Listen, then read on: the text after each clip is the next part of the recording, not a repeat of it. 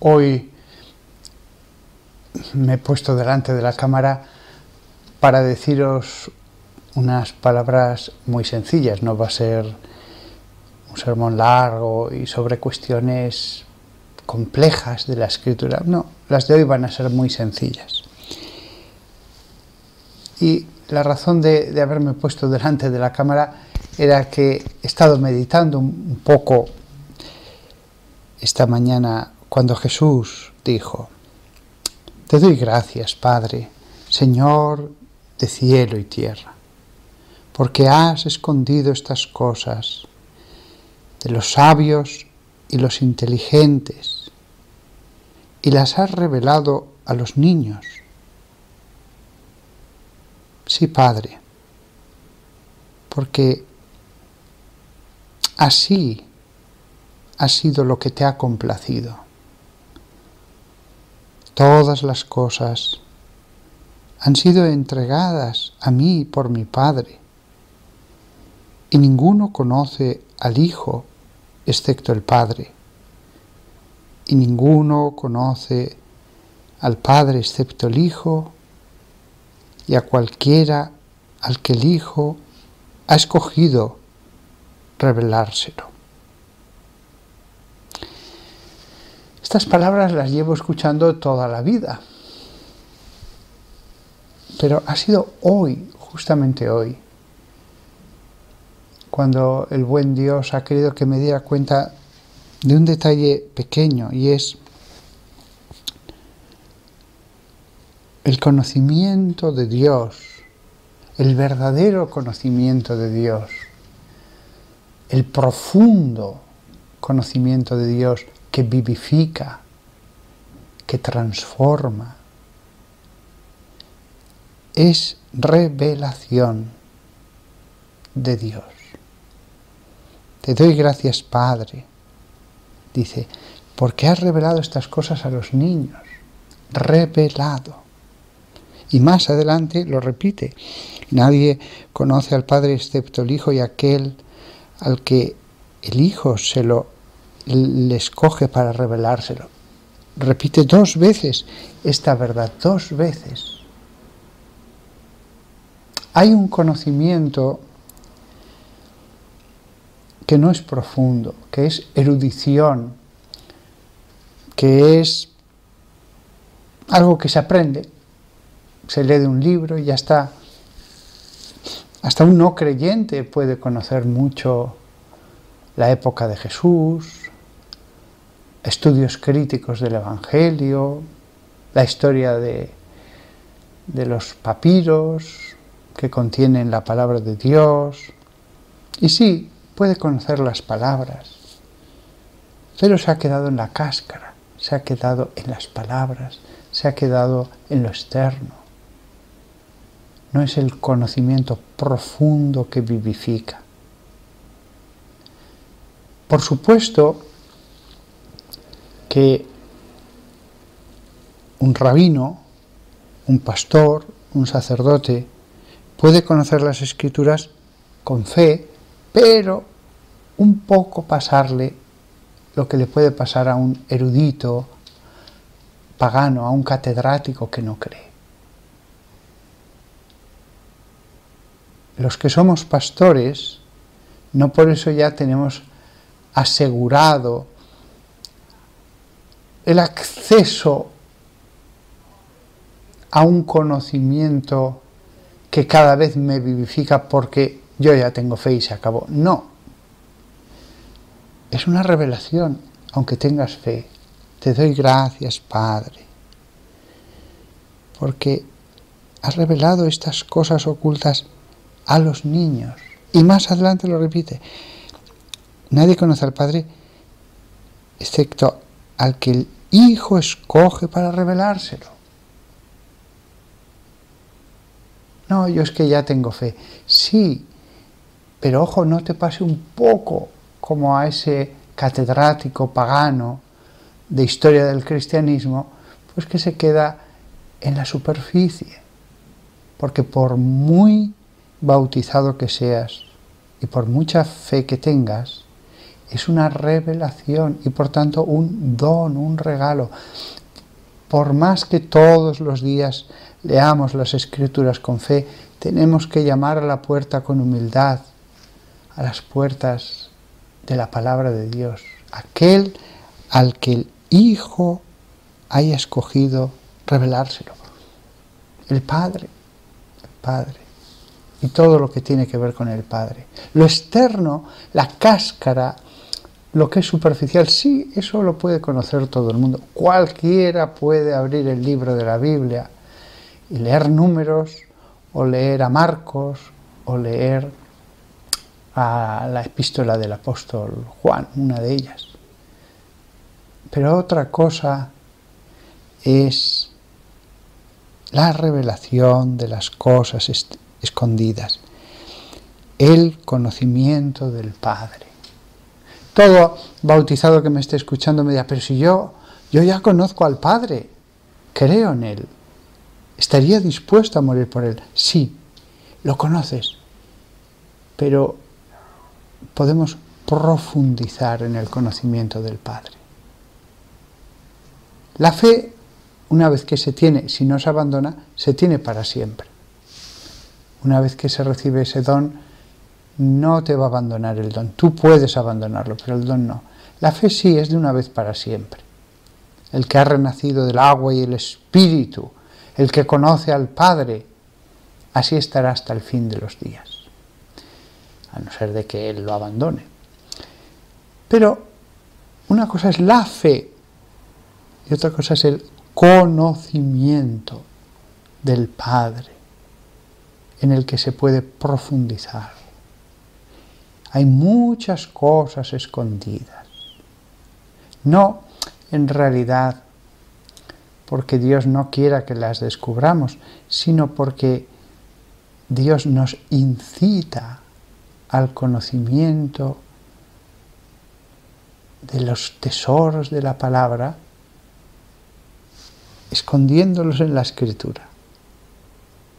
Eh, sé que parece paradójico, pero en realidad como un padre que juega con los niños y les esconde huevos de chocolate en el jardín y juega a que los encuentren, pues hace lo mismo. Dios nos incita, porque sabe que así tendremos más hambre de Él. Si fuera preferible no esconder cosas y pues no lo hubiera hecho. Pero la palabra está clara, diáfana, transparente y dentro hay tesoros más escondidos. Que en realidad, más que escondidos, es que nosotros somos muy pobres para verlos. Pero no está mal decir escondidos porque el mismo Jesús lo dijo. Te doy gracias, Padre Señor del cielo y de la tierra, porque has escondido estas cosas de los sabios y los inteligentes y se las has revelado a los niños.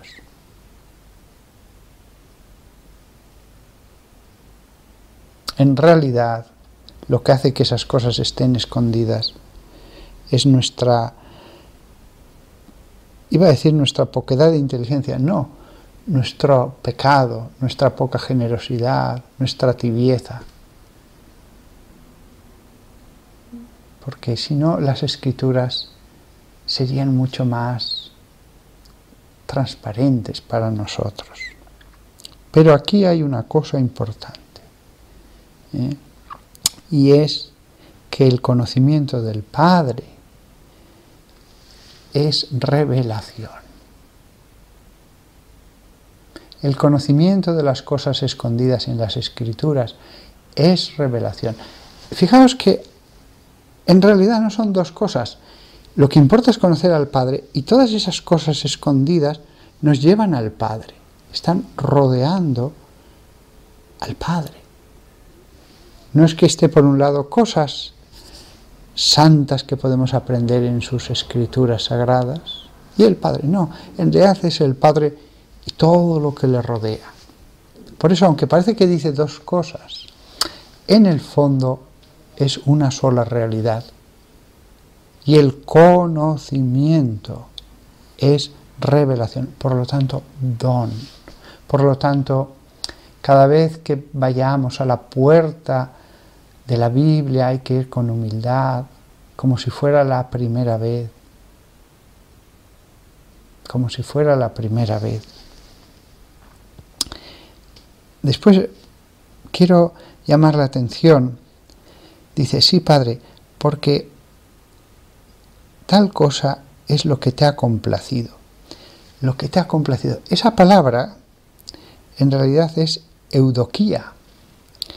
Y se traduce en muchas Biblias de muchas maneras, porque tal ha sido tu voluntad, porque tal ha sido lo...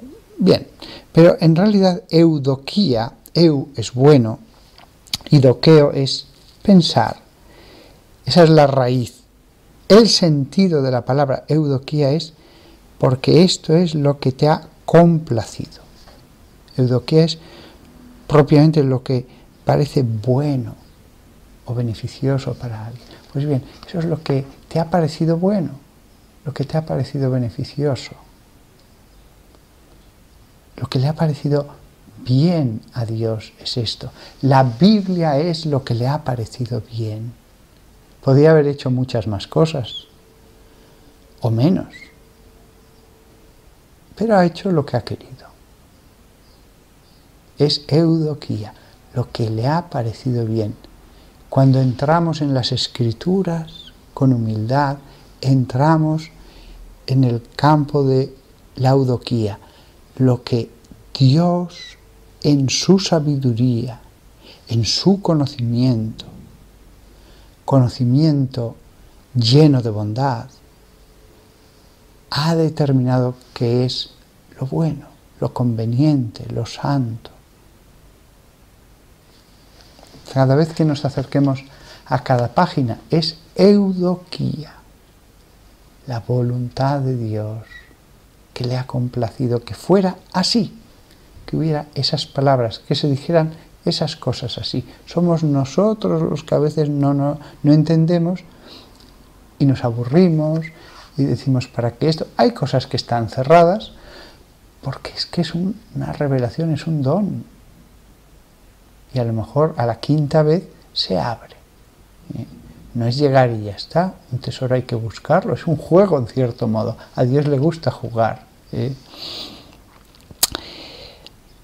Y otro detalle que hoy me he fijado en él, porque siempre decía, vale, se las ha revelado a los niños, todas esas cosas santas del Padre, del conocimiento de Dios, de las cosas de Dios. Pero antes dice, todas las cosas me han sido entregadas por mi Padre. Y ninguno conoce al Hijo excepto el Padre. Y ninguno conoce al Padre excepto el Hijo. ¿Por qué dice esto? Hoy he entendido, en realidad nos dice, sí, el conocimiento, entender el conocimiento del Padre, entender las escrituras es revelación, es don. Pero es que mi misma relación, dice el Hijo, con el Padre es don.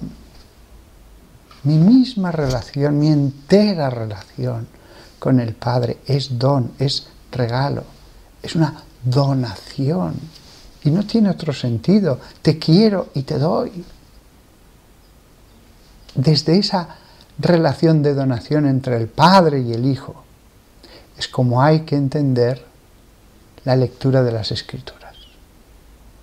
Ellos que son donación, perdón, el Hijo es donación, el Padre es el origen.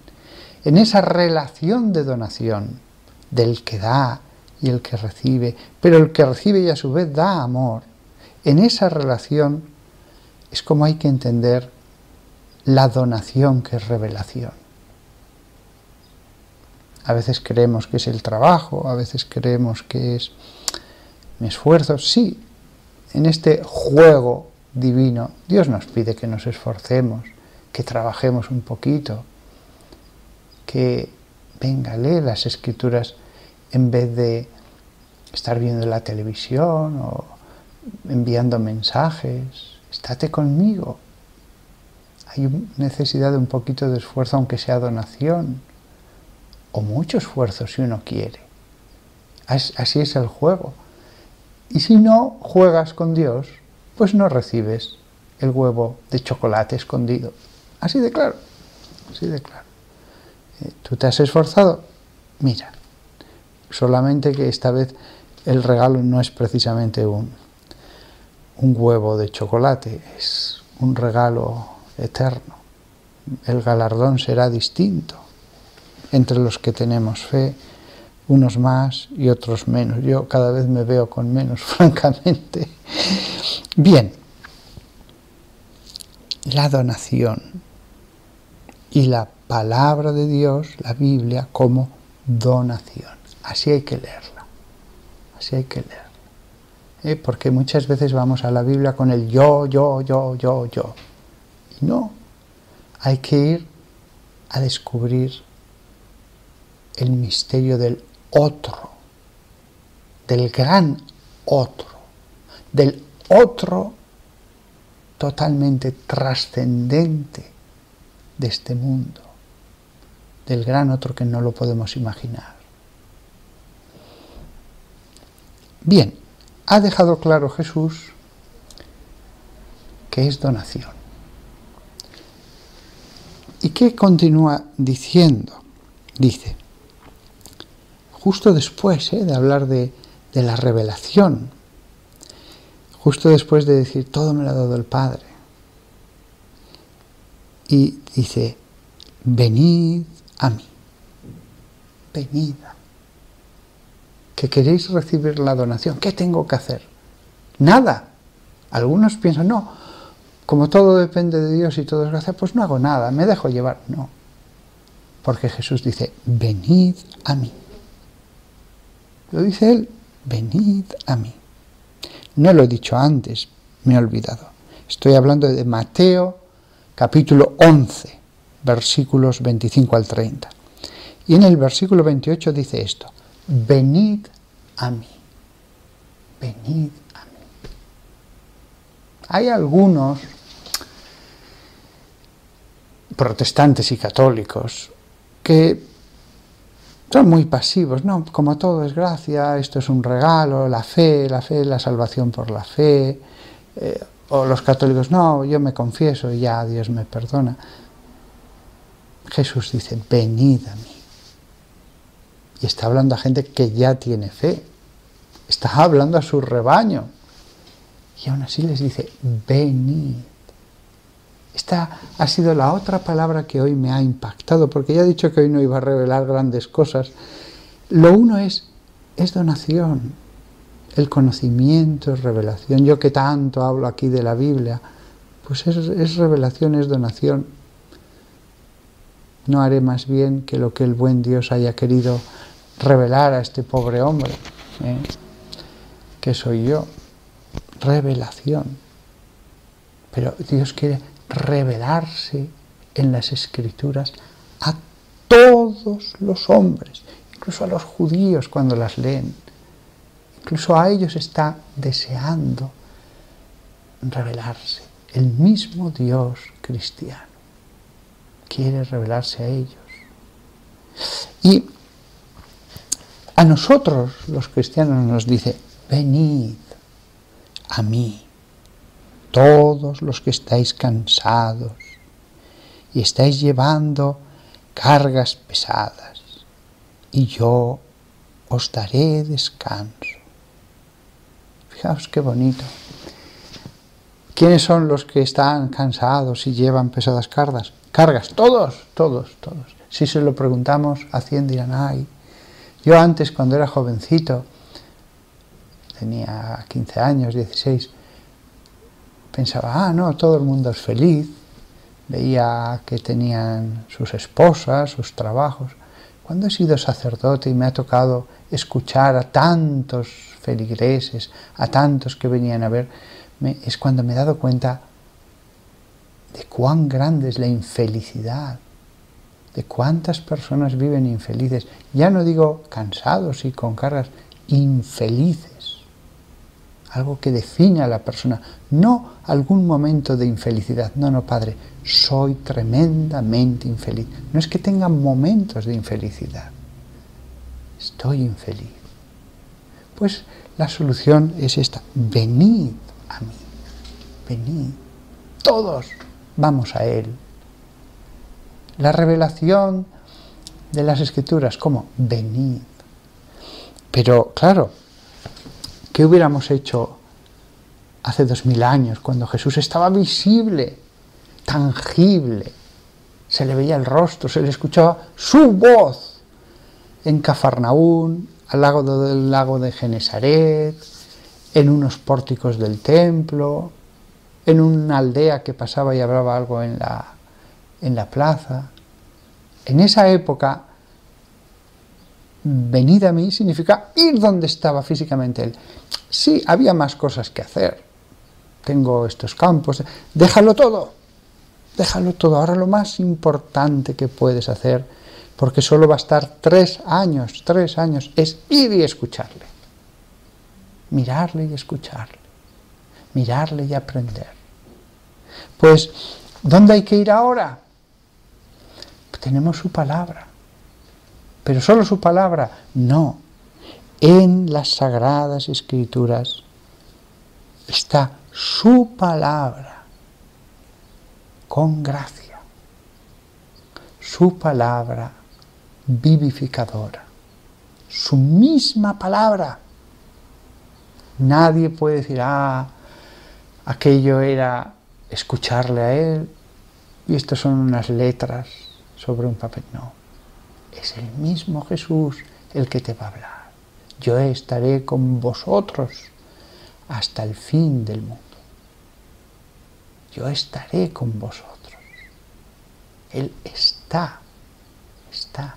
Es verdad que donde está la Biblia no está su cuerpo, pero está Él. Está Él, la persona, la segunda persona de la Santísima Trinidad está a tu lado aunque no lo veas. Aunque no lo veas. Por, eso, por lo tanto, venida a mí, vamos a su palabra, vamos a su palabra. Por supuesto que los católicos creemos en la presencia eucarística. Entonces este venid a mí significa también venir a la Eucaristía, al sagrario. Pero, pero,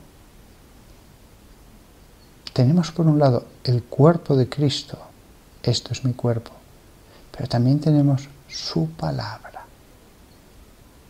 Y yo diría que hay una tercera cosa, su presencia, donde dos o más estén reunidos en mi nombre, su presencia.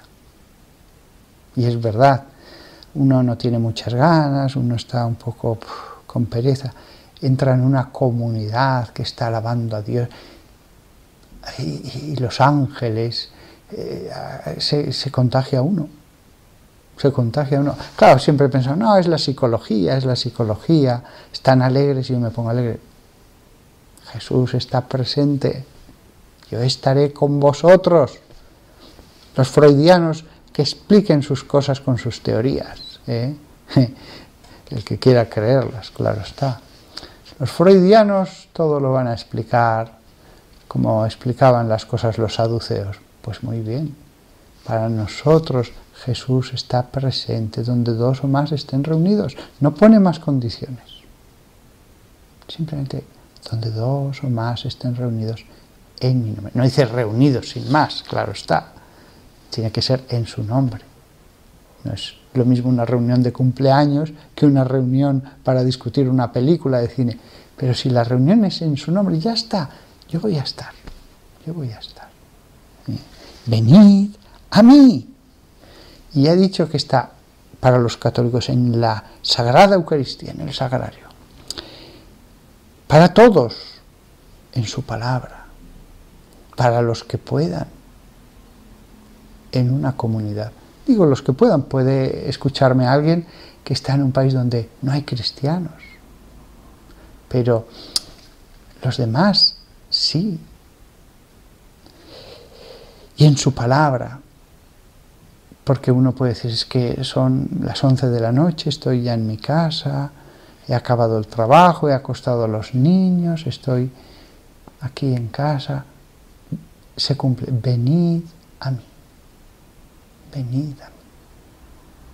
Y entonces, espiritualmente vas a Él, Él te escucha y a veces hasta siente su presencia. No digo que sea siempre, pero a veces sí. Y os daré descanso, descanso. Esta es una de las características que da ser cristiano. Por eso no debe haber un cristiano con tensión, como esos que trabajan en, en, la bolsa, que siempre los ponen en las películas en tensión, preocupados, no están relajados, siempre. Nosotros debemos estar con el descanso de Dios. Y yo os daré descanso. Antes he hablado del conocimiento, las cosas escondidas, nadie conoce al Padre más que aquel. Ahora lo que el don es el descanso. El don es la paz. La gracia y la paz con vosotros, dirá tantas veces San Pablo. Por eso cuando un cristiano no tiene paz y se enfada, y ahí está la prueba de que no está vivificado por la palabra. Tendrá fe, tendrá fe. A lo mejor lee la palabra, pero se queda en lo externo. Ya se ve que no está transformado por la palabra.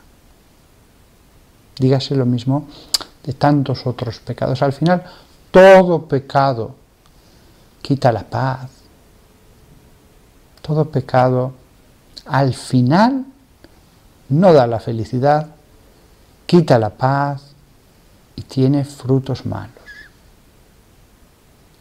De los muchos frutos de los que podía haber hablado Jesús, hoy nos habla del conocimiento que es revelación regalo, que es algo envidiable, preciosísimo, porque viene de Dios.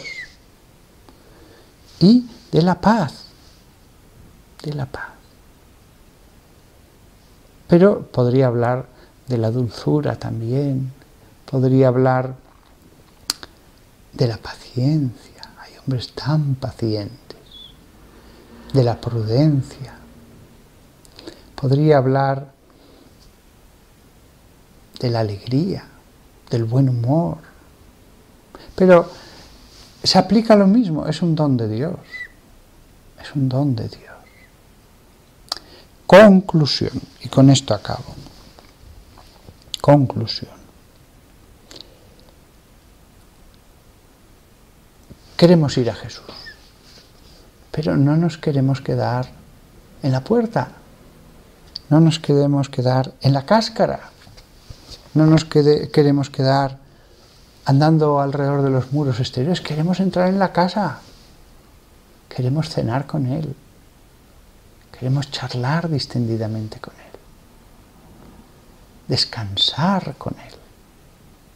Hay gente que trabaja, pero que dice, mira, cuando llegue a mi casa, me pongo a la mesa con mis seis hijos, mi queridísima mujer, después el sillón, reiremos juntos, veremos algo todos juntos, eh, el descanso, con un gato allí en el sillón mientras veo una película y lo acaricio, y el perro que me trae las zapatillas moviendo la cola.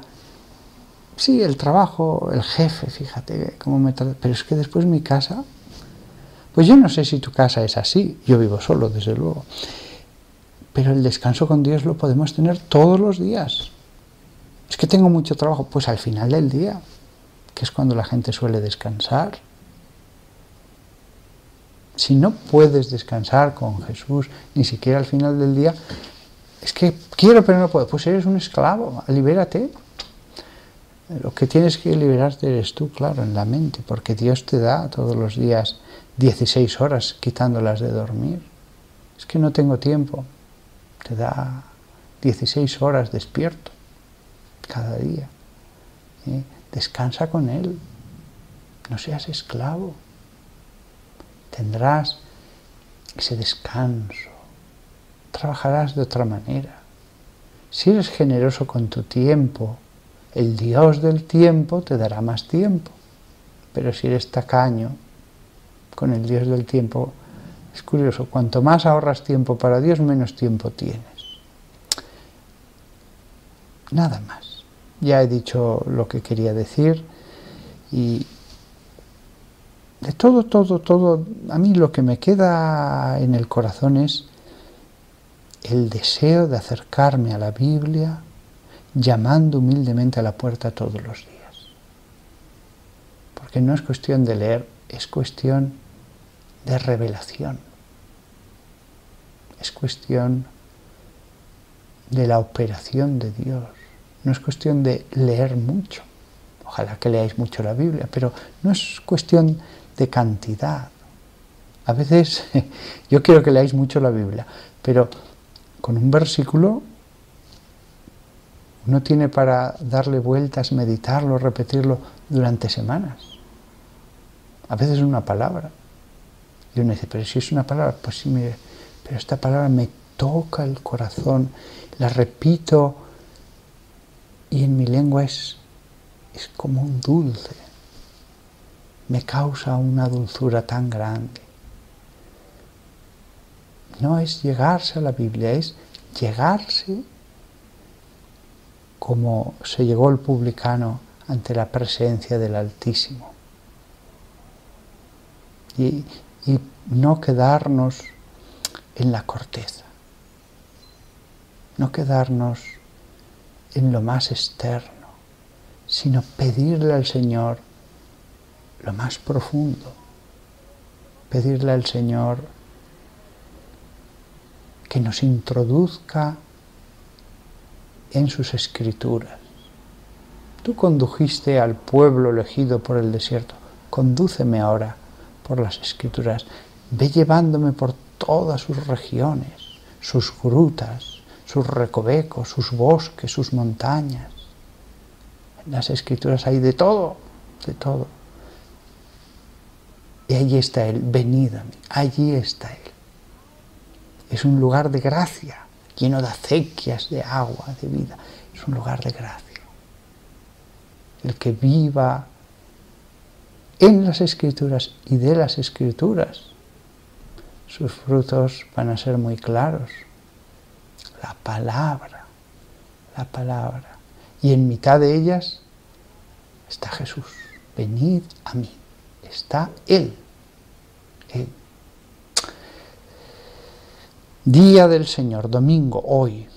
Ojalá que lo que me queda de día, después de haberos predicado, yo mismo ponga en práctica todo esto. Ojalá que yo mismo sea el primero en hacer las cosas que tenga que hacer, pero adentrarme en en la búsqueda del Padre. Pero o es don de Dios, o hoy no avanzaré nada por mis fuerzas. Solo el Hijo puede darme ese regalo hoy.